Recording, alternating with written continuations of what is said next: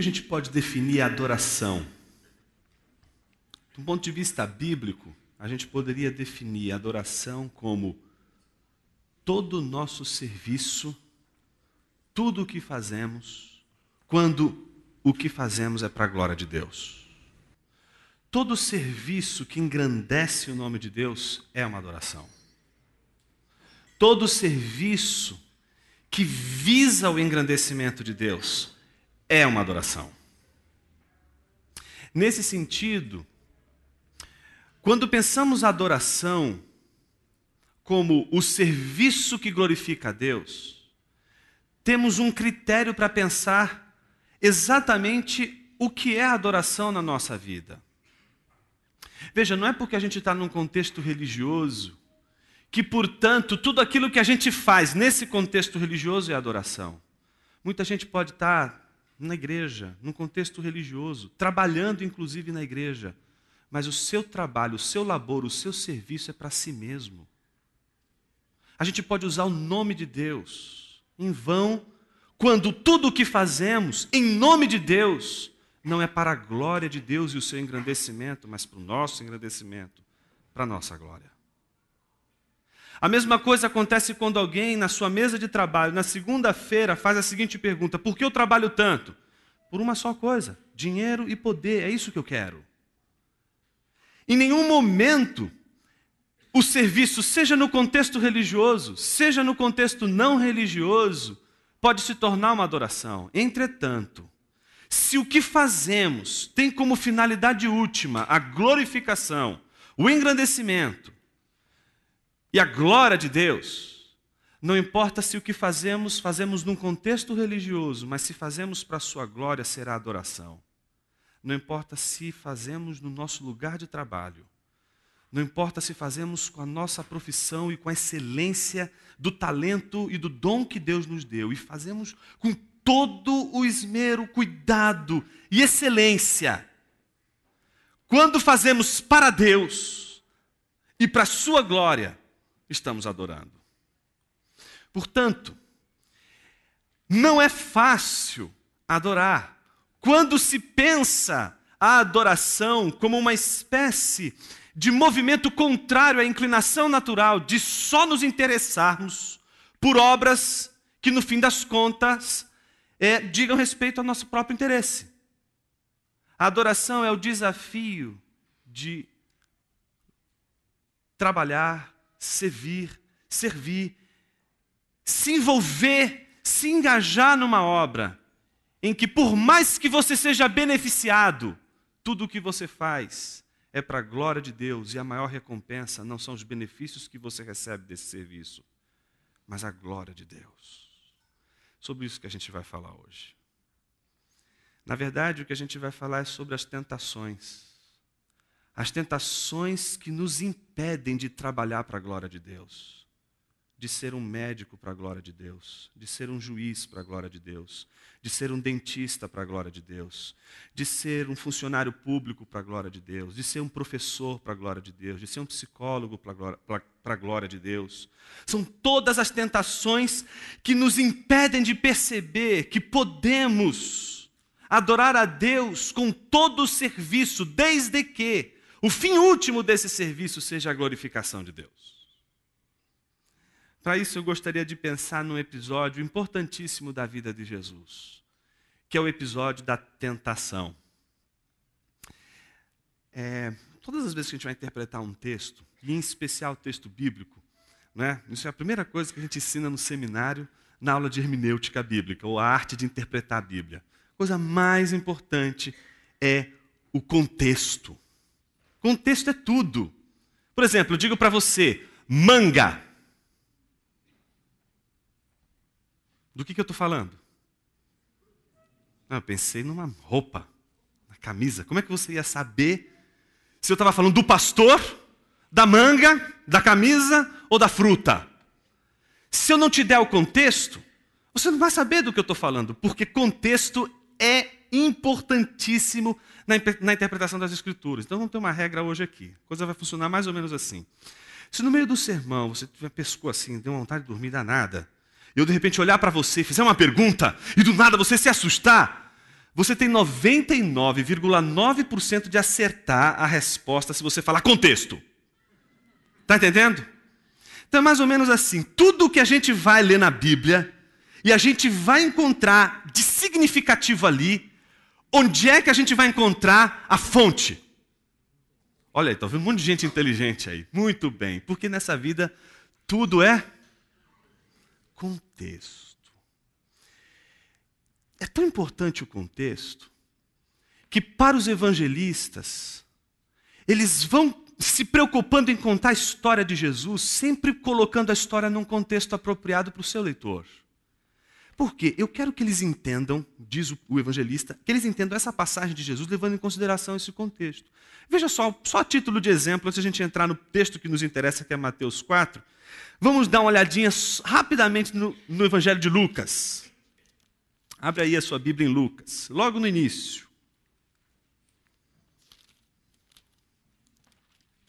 Olha que coisa interessante.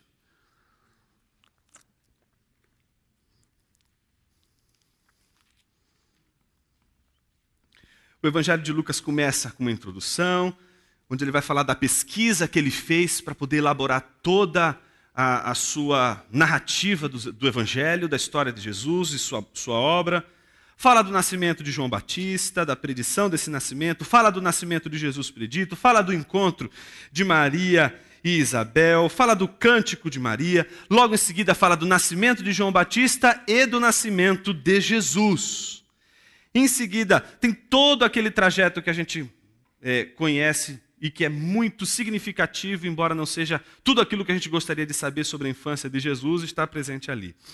Quando chega no capítulo 3, a gente tem o contexto imediato da tentação de Jesus. Mas olha o que é o capítulo 3. João Batista preparando o caminho, toda a pregação dele, Jesus se batizando, ou seja, o batismo de Jesus, melhor dizendo, e depois do batismo, olha que coisa curiosa no capítulo 3, versículos 23 em diante. Logo depois do batismo, o que, que Lucas faz questão de mostrar?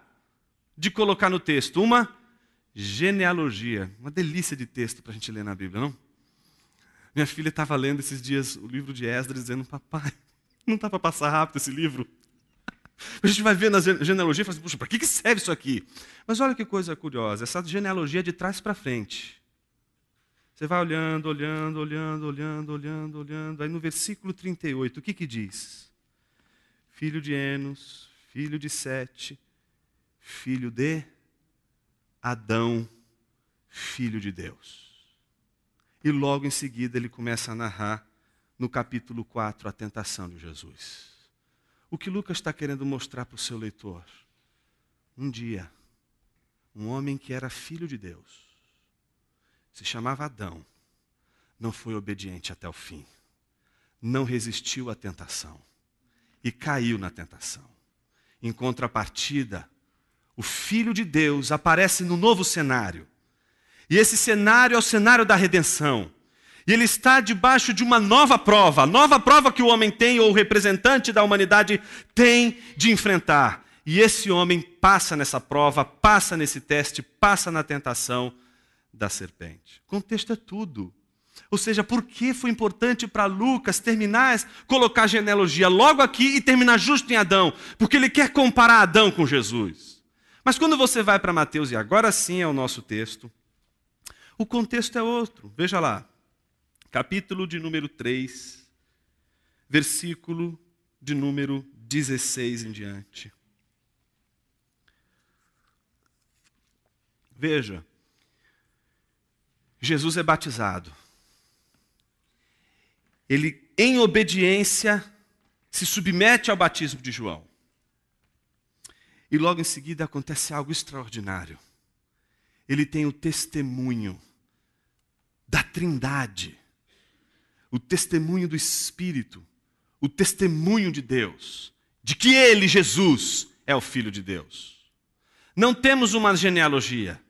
Mateus, diferente de Lucas, não está querendo mostrar ali uma ligação direta entre Jesus e Adão, mostrando que o primeiro Adão falhou, mas o último Adão, como vai dizer Paulo, esse sim é aquele do qual nós devemos nos espelhar, porque ele venceu a tentação.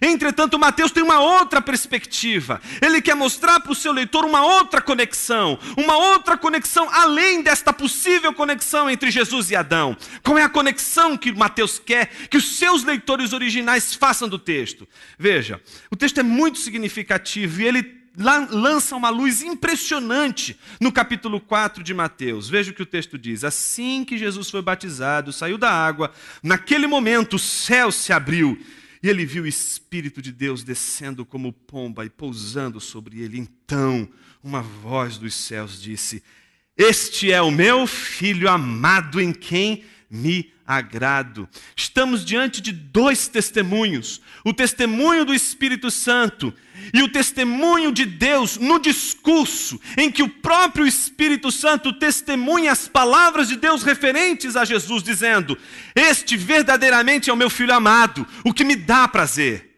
Ou seja, de que mais testemunho Jesus precisa que avalize a sua ligação a Deus? que fundamente a, que fundamente a sua ligação a Deus como o Filho de Deus? Nenhuma. Nenhuma testemunha é mais importante do que o Espírito de Deus e o próprio Pai, atestando a filiação de Jesus. Jesus não precisa de testemunho humano nenhum. Jesus não precisa de absolutamente nada para avalizar a sua ligação a Deus. O que precisa ser feito já foi feito. O Espírito e o Pai testificam que Ele é o Filho de Deus. Logo em seguida, Mateus trata da tentação. Por quê? Que ligação Mateus quer fazer com isso? Para a gente poder entender isso, a gente precisa sempre, quando ler um texto, levar em consideração o. Olha aí, está vendo como o pessoal está esperto?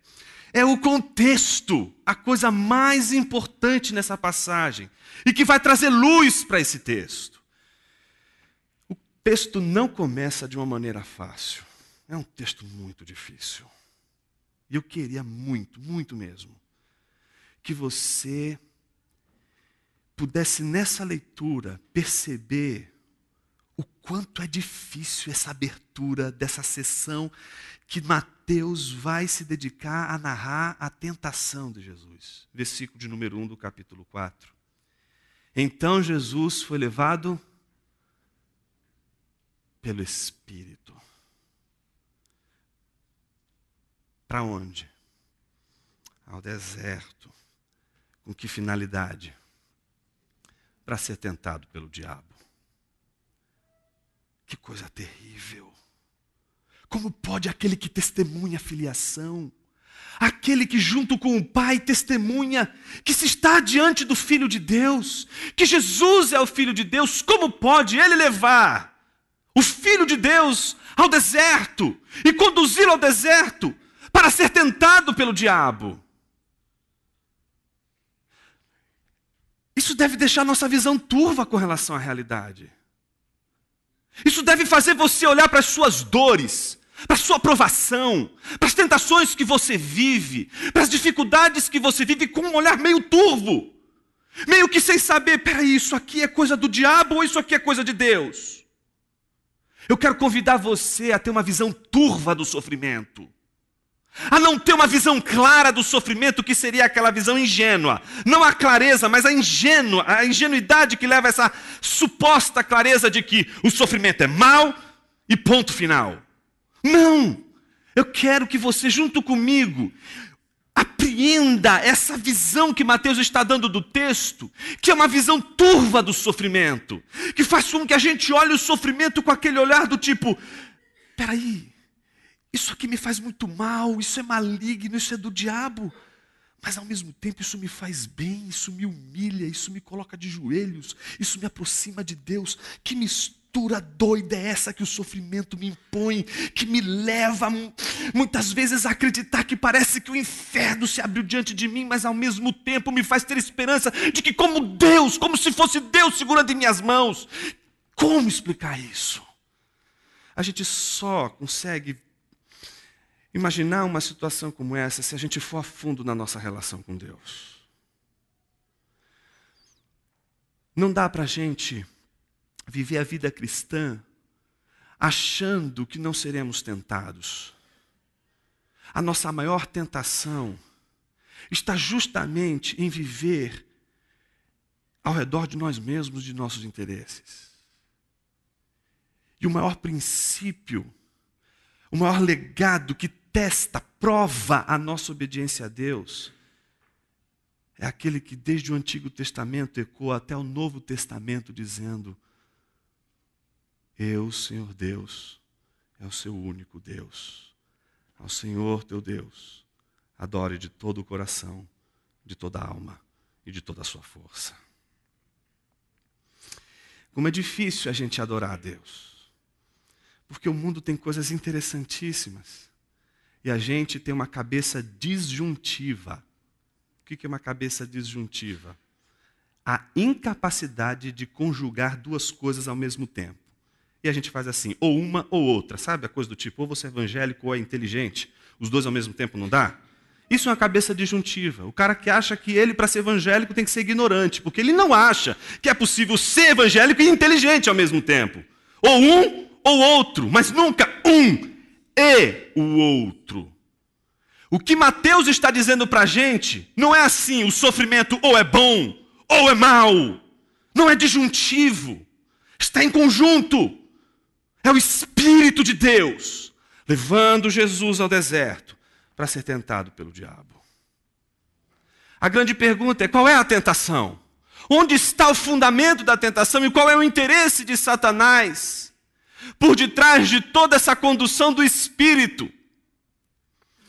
Quando a gente lê o texto, a gente descobre pelo menos três investidas de Satanás para que Jesus caia e não obedeça aquilo para o qual ele foi comissionado por Deus a fazer. As duas primeiras tentações, Satanás faz uso de atributos que não lhe pertencem. Ele usa uma estratégia muito interessante. Ele não usa as suas armas, ele não usa o seu contexto, mas ele usa as armas de Jesus e o contexto de Jesus. O que eu estou querendo dizer com isso? que diante da tentação, as primeiras investidas de Satanás contra mim e contra você vai ser usando os próprios meios que a gente usa para dizer que adora a Deus, como por exemplo a Bíblia.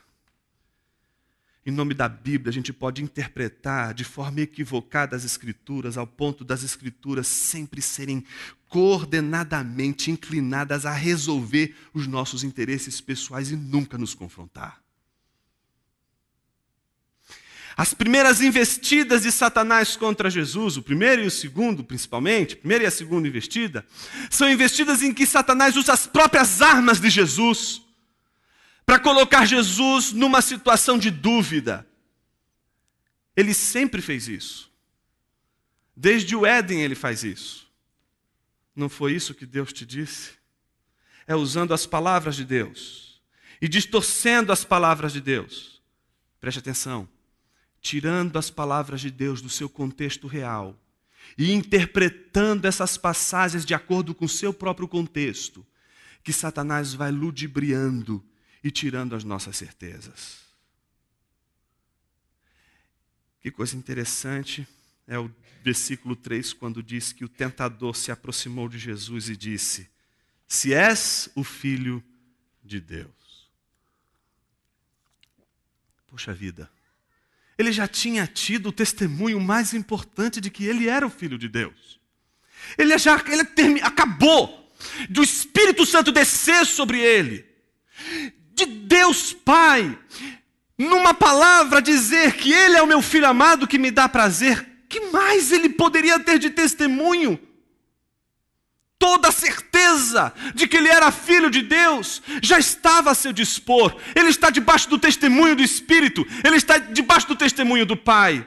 Mas é justamente a certeza mais importante, mais incrível, mais evidente, mais clara, mais precisa, mais indubitável. É justamente essa certeza da qual Jesus nunca pode abrir mão. É essa certeza que Satanás vai colocar e plantar dúvida.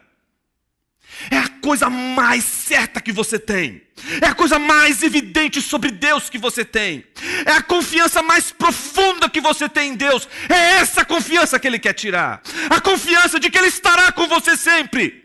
De que não importa a circunstância, não importa o sofrimento, não importa se você está na cruz, Ele estará com você. Satanás quer tirar de nós a convicção mais profunda que nós temos de que Deus está conosco. Satanás quer tirar de Jesus a certeza de que ele é filho de Deus. Meus irmãos, isso não aconteceu uma vez. Isso aconteceu o ministério de Jesus inteiro.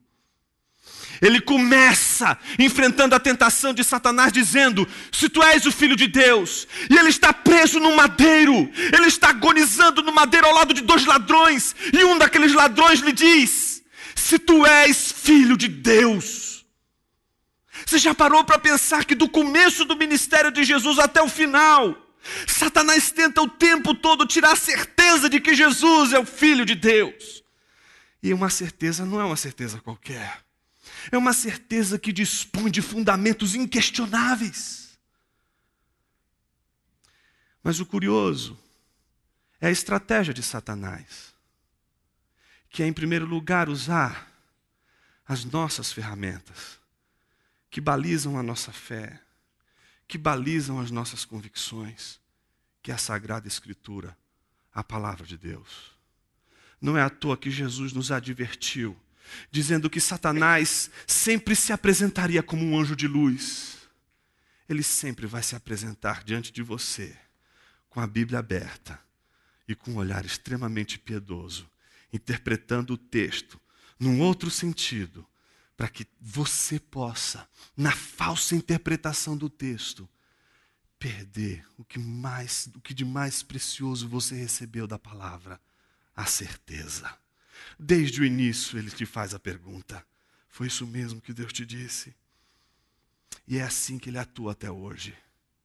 Homens mergulhados no afã de ganhar dinheiro, homens mergulhados no afã de poder, de possuir, e homens, ditos homens de Deus, abrindo a palavra de Deus e dizendo: Venham para o Senhor Jesus e vocês terão mais dinheiro.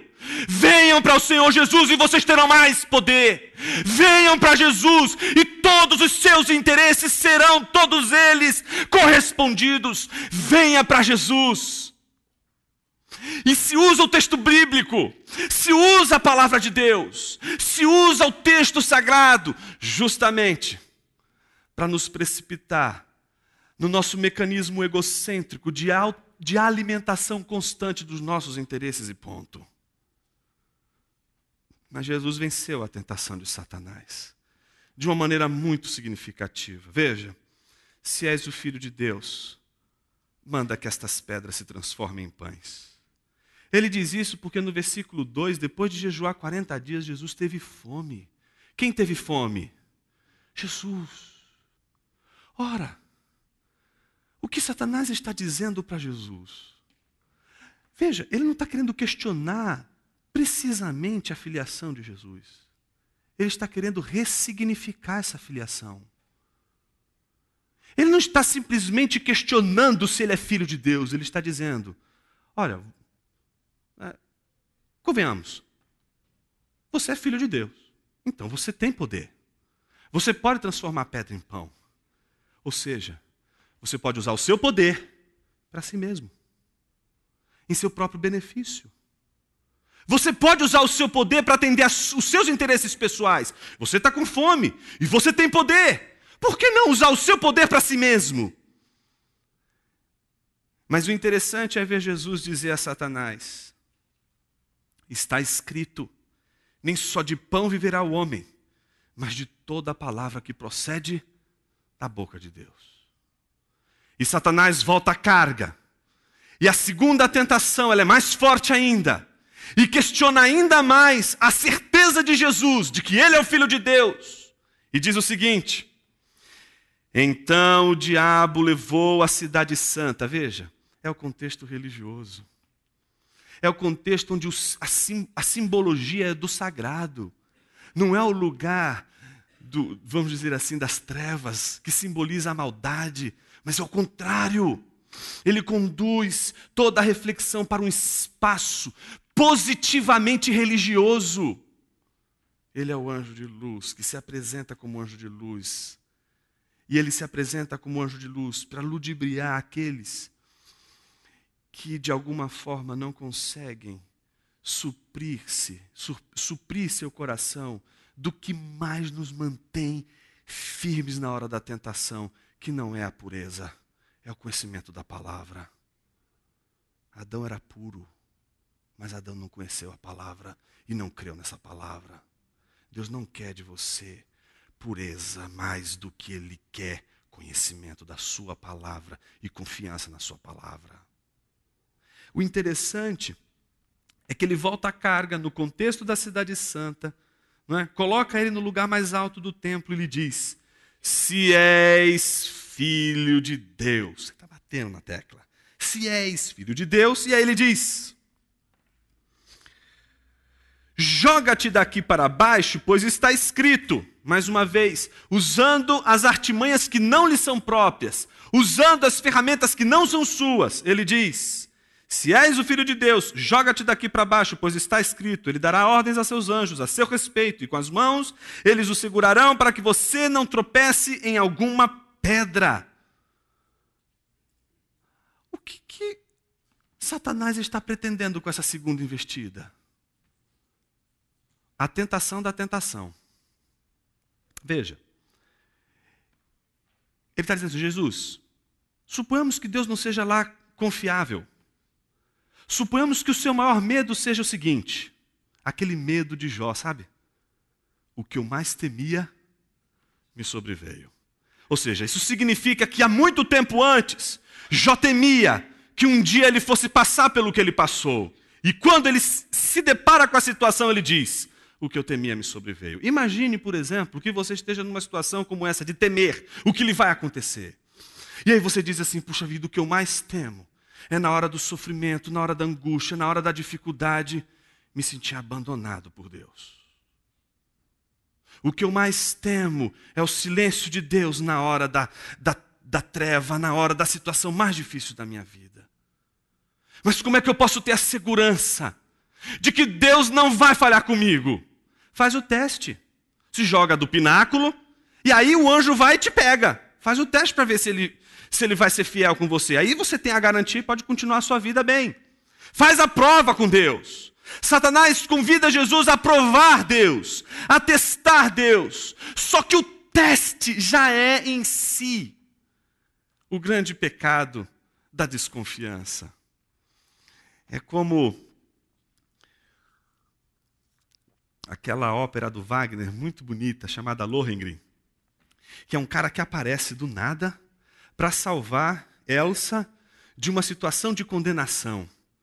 E quando ele aparece para salvar Elsa, ele diz o seguinte: Elsa, agora eu vou me casar com você, e ela fica toda feliz e diz assim: só que você nunca vai poder saber qual é o meu nome e de onde eu vim. A ópera do começo ao fim, né, bem rapidinha, três horas e meia. Cantando exatamente, repetidas vezes, exatamente isso. Você nunca pergunte o meu nome e nunca pergunte de onde eu vim, porque no dia que você souber o meu nome e souber de onde eu vim, eu não vou mais poder ficar com você. Então ela topa viver com, com Lohengrin. No entanto, ela é tentada por uma outra, uma figura da tentação na, na ópera, que é uma rival que ela tem, que é justamente aqui no início condena, provoca toda a condenação de Elsa, e ela vai instigando, fazendo com que ela faça a pergunta. Então toda a ópera é uma trama para que Elsa possa fazer a pergunta. Você não pode ficar sem saber quem é ele. Você tem que saber quem é ele e de onde ele veio. Ora, por que ele não quer saber? Vai que ele tem outra. Eu acho que você deveria. Então ele tenta plantar dúvida, até o momento que ela não resiste e quando ela pergunta o nome, não tem mais jeito. Ele tem que ir embora. É a tragédia de Elsa. É interessante o que Satanás quer que Jesus faça. O teste, a aprovação de Deus. Quando se prova a Deus, já se está duvidando, já se está duvidando, já se perdeu a confiança em Deus. Por isso que a resposta de Jesus não é outra senão também está escrito: não ponha à prova o Senhor, o seu Deus.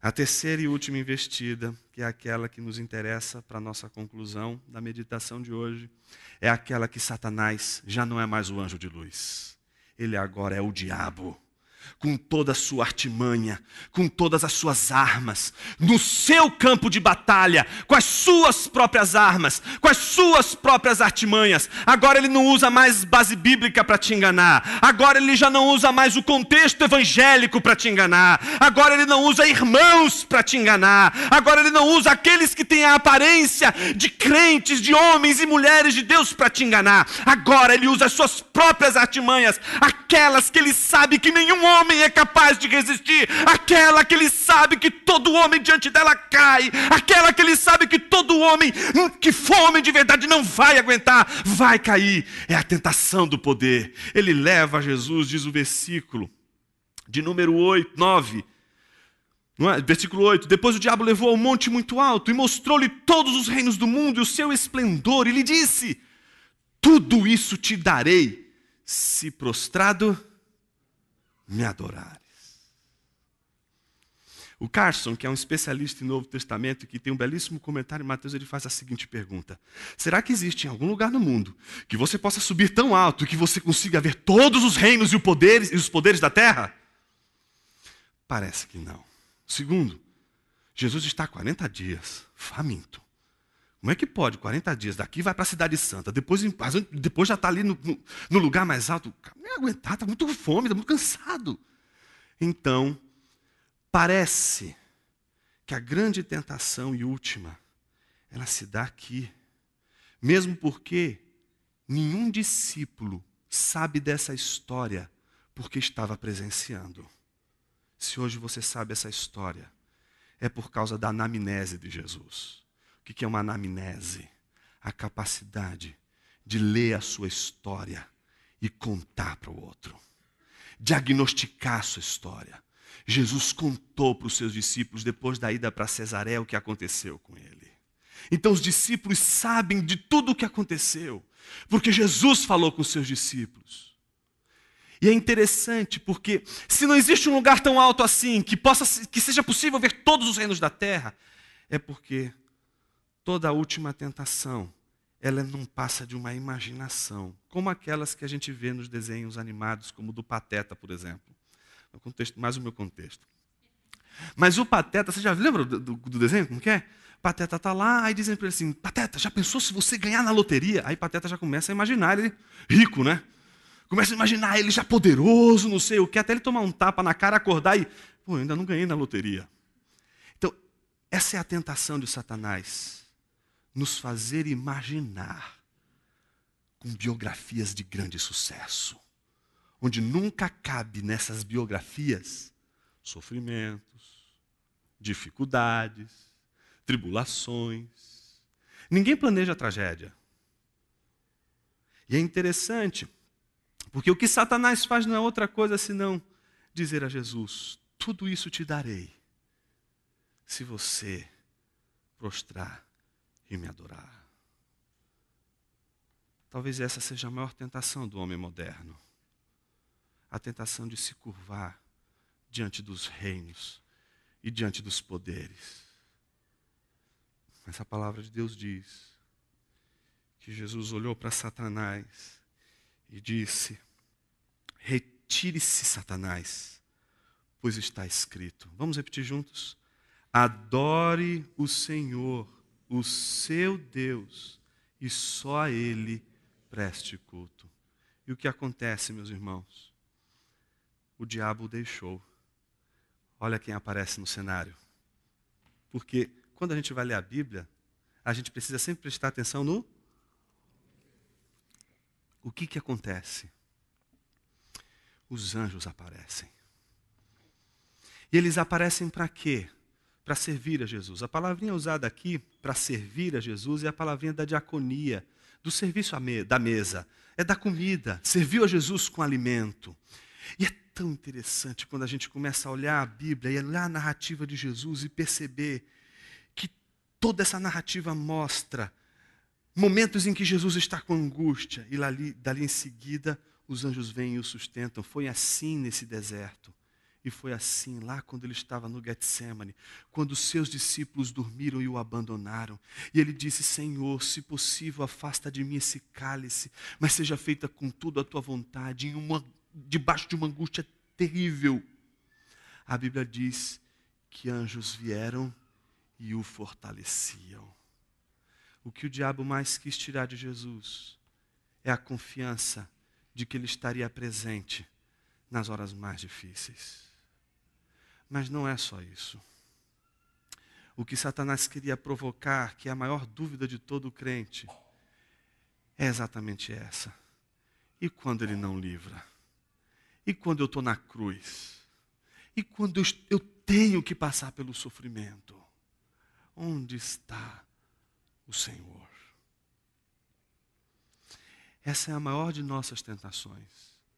A tentação de não mais acreditar em Deus porque na hora do sofrimento não conseguimos enxergar a Sua mão. Por isso a nossa visão fica turva. Porque, ora, a gente acha que é a mão do diabo, ora, a gente acha que é a mão de Deus. Mas quando Deus não fala, quando Ele está em silêncio, parece que a gente não consegue enxergar a Sua mão. É como se estivéssemos sozinhos. Tem uma frase do Bonhoeffer que eu gosto muito eu anotei essa frase. Ela diz o seguinte: Na hora da tentação, sempre é preciso distinguir a mão do diabo e a mão de Deus. Estão em jogo, portanto, a resistência e a submissão. Em outras palavras, a resistência contra o diabo só é possível na total submissão a Deus. Por isso o discernimento é importante. Porque se a gente não discerne a mão de Deus e a mão do diabo na hora do sofrimento, a gente pode resistir a Deus e se submeter ao diabo. Quando a gente identifica a mão de Deus e identifica a mão de Satanás, a gente resiste a Satanás, mas se submete a Deus. Bonhoeffer diz que quando a gente está mergulhado na tentação, e a gente se submete a Satanás e resiste a Deus, a gente pegou o trem errado. E é curioso, porque quando a gente pega o trem errado, ele vai dizer o seguinte: imagina você pegando o trem indo para o sul. Só que depois que você entra e está no vagão, você descobre que você pegou o trem errado. Que você tinha que ir para o norte. Ele diz o seguinte: se você pegou o trem errado, não adianta no vagão você correr na direção certa. Você precisa abandonar esse trem. E abandonar esse trem, parece conversa de mineiro, né? Abandonar esse trem significa, em primeiro lugar, você olhar para si mesmo e fazer uma avaliação de si mesmo. A primeira aplicação prática dessa nossa reflexão é: como está o teu coração? Será que você já cedeu à tentação? Será que a única coisa que você quer através do seu trabalho é dinheiro, poder, glória? Ou será que você já está com o coração tão vendido que nem isso você consegue mais perceber? Está tão frio, está tão longe de Deus que não consegue perceber que está longe de Deus e se acha perto de Deus, se acha piedoso, porque vem todos os domingos à igreja, está envolvido nas atividades da igreja, está servindo ao Senhor. Meu irmão, minha irmã, servir a Jesus pode ser um equívoco na sua vida se servir a Jesus for servir a você mesmo. Se for fazer o que você quer, não é o caminho que você escolhe, é o caminho que é escolhido para você contra a tua escolha. Isso quem disse foi Lutero. Eu gostaria de dizer isso, mas esse é dele. Eu vou dar as vezes dele aqui. Ele disse no comentário aos Salmos: Não o caminho que você escolhe, mas o caminho que lhe é colocado contra a tua escolha.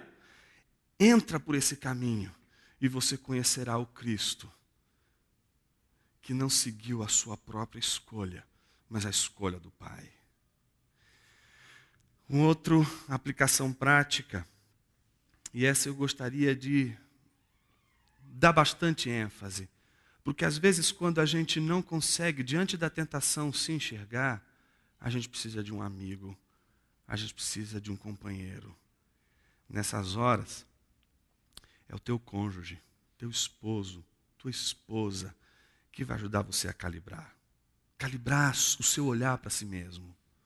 Não adianta procurar papai e mamãe, não, tá? Papai e mamãe vão sempre achar você o herói. Vão sempre saber quem você é. Mas quando olhar para o seu rostinho, vai dizer, mas ele é tão bonitinho. Então esquece papai e mamãe agora. Tua esposa, meu irmão. É, tu, tu, é teu esposo, minha irmã. É ele que você precisa ouvir agora. Eu quero convidar você a, de repente, deixa eu dar um, vamos passear, vamos lá no parque. Olha, eu vi uma mensagem, Benzinho, lá no domingo, e eu queria te fazer uma pergunta. Você acha que eu cedi à tentação? Você acha que eu estou tomado pela vontade de poder? Agora deixa ela falar, tá? Deixa ela falar. Aguenta. Escuta um pouquinho. Deixa aquela palavra doída te ofender bastante. E segura essa ofensa, porque ela vai te curar, meu irmão. A mesma coisa você, meu irmão. Ah, pastor, eu não sou casado, eu estou enrolado. Meu irmão, eu vou orar por você. Para Deus se desenrolar. A gente não pode caminhar a vida cristã solitariamente, a gente precisa de um amigo, precisa de mentor.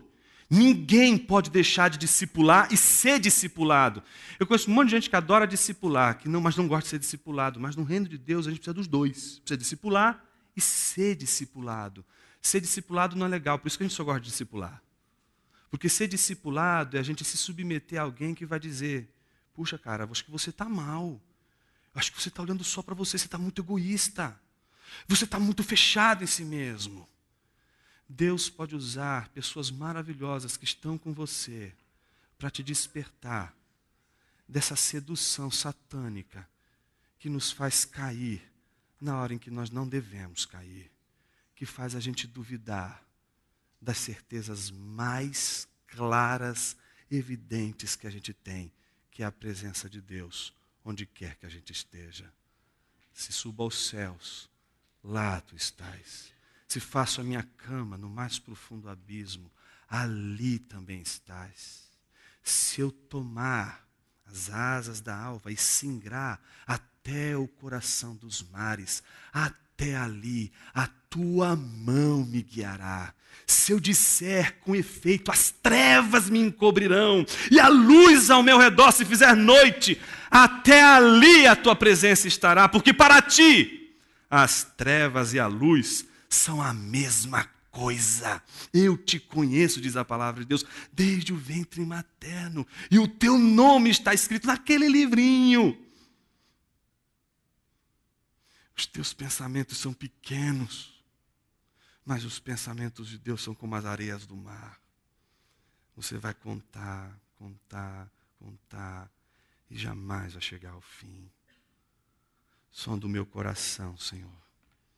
Vê se há em mim algum caminho mau e guia-me pelo caminho bom. Eu quero vencer a tentação, Jonas.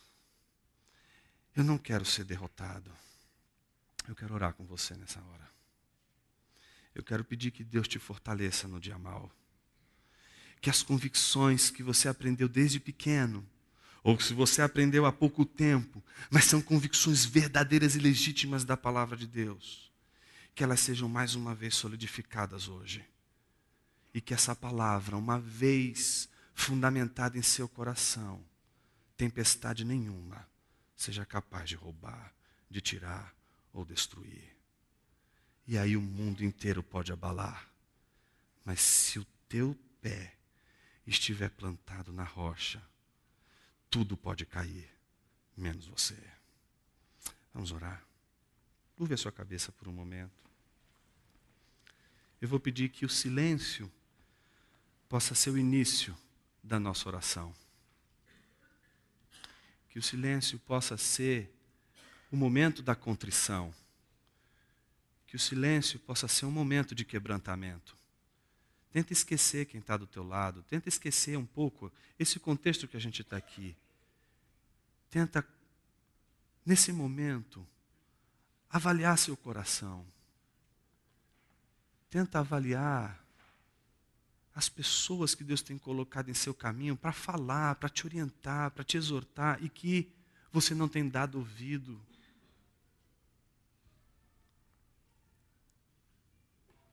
Talvez seja a hora de você sair desse trem que você entrou. Não adianta você correr no sentido contrário se você estiver no trem errado. Saia desse trem.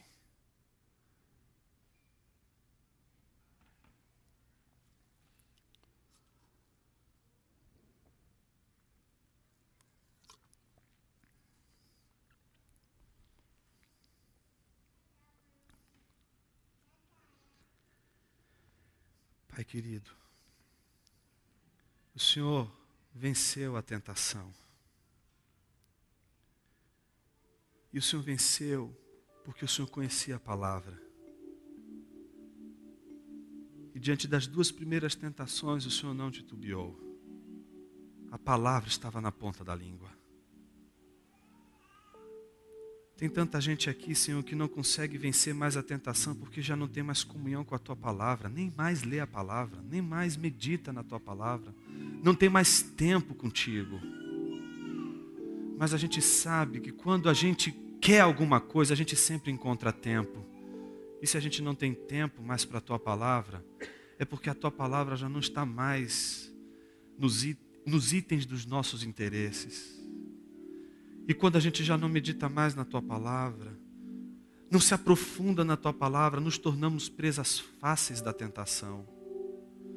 Que o Senhor ajude o meu irmão a retomar sua caminhada na palavra. Que o Senhor ajude a minha irmã a olhar novamente para o texto bíblico com aquele calor dos primeiros momentos da conversão aquela alegria que faz a gente ler, ler compulsivamente a tua palavra e perceber quanto ela é poderosa para nos fazer resistir às investidas de Satanás. Muitos aqui já esqueceram a tua palavra e na hora da tentação não conseguem lembrar de nenhum texto que possa servir como escudo contra as investidas de Satanás mas o coração está arrependido, e a tua palavra diz que um coração arrependido o Senhor não rejeita. Recebe mais uma vez o meu irmão e a minha irmã, Senhor, e conduze-os no caminho, nas sendas da tua palavra. Quero pedir a Deus que o Senhor também nos ajude a sermos sensíveis aos nossos cônjuges, aos nossos mentores e amigos, gente que o Senhor coloca no nosso caminho e que às vezes falam coisas que a gente não gostaria de ouvir, mas é aquilo que a gente precisa ouvir. Nos dá sensibilidade para Ele, Senhor. Às vezes a gente pode se tornar tão grosso ao longo da vida, tão ríspido com essas pessoas. E aí, nessas horas, os bajuladores são aqueles que a gente mais gosta de ter ao nosso lado porque eles só nos elogiam, eles só nos trazem os lados positivos de nossa caminhada, e a gente só quer ouvir isso. Mas quando o Senhor coloca em nossa vida um Natan, quando o Senhor coloca em nossa vida aquele que é capaz de nos chamar a atenção, nós não temos apenas um amigo, mas nós temos um irmão, o amigo que na noite se faz irmão. Que o Senhor nos ajude, Pai, a sermos sensíveis àqueles que o Senhor nos colocou para nos ajudar, nos despertar para o teu evangelho, para a tua palavra. Se algum irmão aqui está longe de ti, longe dos teus caminhos, e isso não significa longe da igreja, porque não tem faltado em nenhum dos cultos, mas longe de ti, porque não escuta, não ora, não tem mais a graça da tua presença diária na percepção diária da tua presença, ainda que com toda a correria. Meu Deus, eu quero lhe pedir, visite mais uma vez e com teu Santo Espírito traga o renovo, a renovação espiritual, ó Pai, que faz com que a gente mais uma vez desista de colocar os nossos interesses em primeiro lugar, mas a colocar em primeiro lugar o enaltecimento do teu nome e todas as vezes que com o nosso trabalho nós glorificarmos o teu nome, ah, Jesus, experimentaremos mais uma vez o equilíbrio que faz com que a gente receba benefícios tão grandes dos trabalhos que o Senhor nos dá a oportunidade de realizar, ainda que ao fazê-los o maior interesse seja apenas glorificar o teu nome. Que o Senhor nos dê a graça de aprofundar a nossa caminhada contigo, Pai. Assim nós oramos, em teu nome, Jesus.